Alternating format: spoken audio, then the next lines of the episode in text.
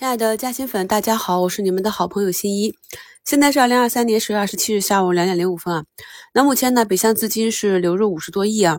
在过去很长一段时间都是持续的流出。那在这个情绪的加持下呢，我们的市场呢已经有四千多家个股上涨了，指数呢也都是全面翻红。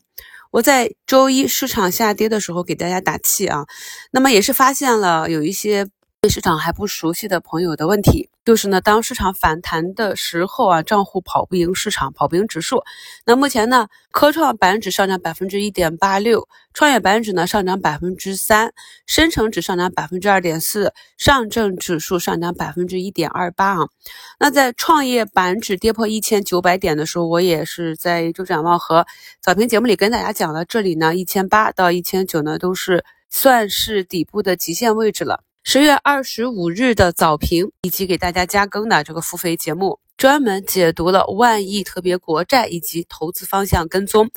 就我的经验啊，在很多次市场反弹的行情中，由于大家拿的仓位和方向不对，很多朋友呢是在反弹的行情中跑不赢大盘的。所以我也明确讲了，如果不知道该买什么，那么就是投指数啊。或者你有看好的板块，不知道该选板块中的哪一些公司，那么就是投指数方向也很明确了。除了科技啊，底部的这些芯片科技就是医药啊，这是一个中长期的需求。至于短期的这些水利啊什么的，虽然说啊，青龙管业在两个涨停之后，今天是跌停，走了一个地天板，后续呢也许还有非常戏剧化的演变，但是这种机会并不是普通的投资者可以把握得到的。今天呢，基本上各大板指呢都有比较明显的涨幅，创新药、中药啊、恒生医药，包括光伏、锂电这些底部的啊都有反弹。周一市场继续大跌的时候，我在午评和收评都是提前一个小时给大家更新的，明确讲了，就是到了长线定投、加倍定投的区间。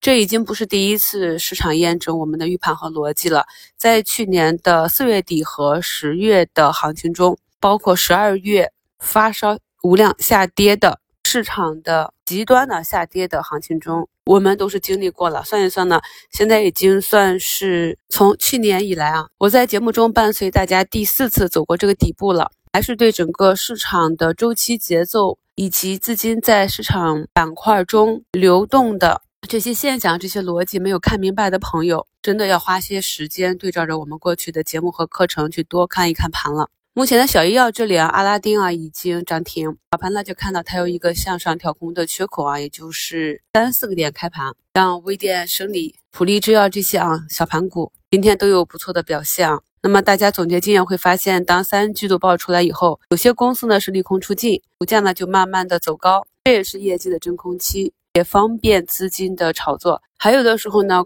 市场经过漫长的下跌，对于利好呢已经没有什么反应了。包括最近业绩出炉、业绩还不错的玻尿酸啊、浩海生科，昨天一个止跌之后呢，目前也是有五个多点的涨幅。啊，这都是三季度业绩已经出来的，同时呢，股价也是跌到一定幅度出现止跌企稳信号的啊，还有疫苗里走的比较强的智飞生物啊，从图形上来看，一个涨停啊，突破年线。后面呢，强势缩量横盘，今天呢又接一根大阳线，都是我们在课程中反复讲的图形。在昨天啊，那个三季度业绩不及预期的疫苗早盘下跌九个点的时候，节目中也跟大家讲，类似这种已经到了底部，业绩出炉之后，市场再次下杀，你在分时看到杀不动的时候，如果呢你对公司和行业的远期目标仍然看好，那么这里呢不但不需要恐慌，反而是中长期资金布局的一个加仓点啊。同样的底部放量长阴下杀，哪一些呢是可以去抄底布局的？哪一些呢是仍然需要观望一段时间的？在过去的节目中，我也是跟大家分享过我的观点啊。那么图一呢，就是在昨天均线走平，按长线技术去打上的。那目前呢，也是有三四个点的浮盈。这里呢要注意区分不同标的的远期目标和短期目标，有了正确的预期，才能够以更好的心态去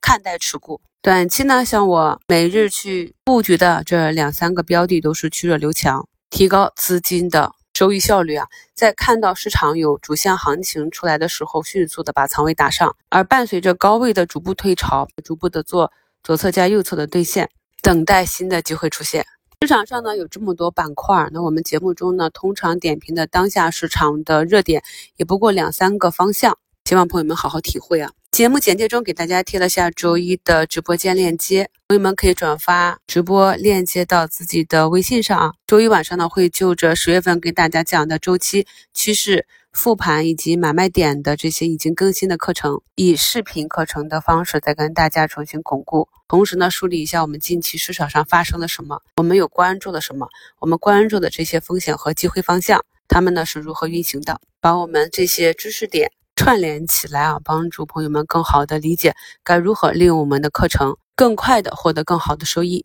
目前呢，DDE 资金当日流向榜第一呢，就是前期光刻胶的龙头张江高科啊。在专享问答也，有朋友问我光刻机这个方向，那今天呢是张江高科和同意股份啊这两个光刻胶板块内的个股涨停，同意呢是百分之二十的涨停，也是接近了前高，所以下午呢是暂时的破板。DDE 当日资金动向呢，流入的还有恩捷股份、宁德时代、昆仑万维、天齐锂业这些底部的锂电、风电这些个股。那在专享问答里，有朋友问我说，定投投创业板和科创板投哪一个啊？那我们可以看到，科创板呢主要是涵盖了科技类的、高新医疗类的，它的整体估值水平呢要高于其他几个板块，是由于它主要是中小盘啊，弹性比较大的个股组成。那创业板指呢也是跌的比较深，主要就是关联老赛道。我们可以看到，今天由于两国关系缓和，及啊这个周期类的个股再跌一波，也是触底啊超跌反弹。那今天呢，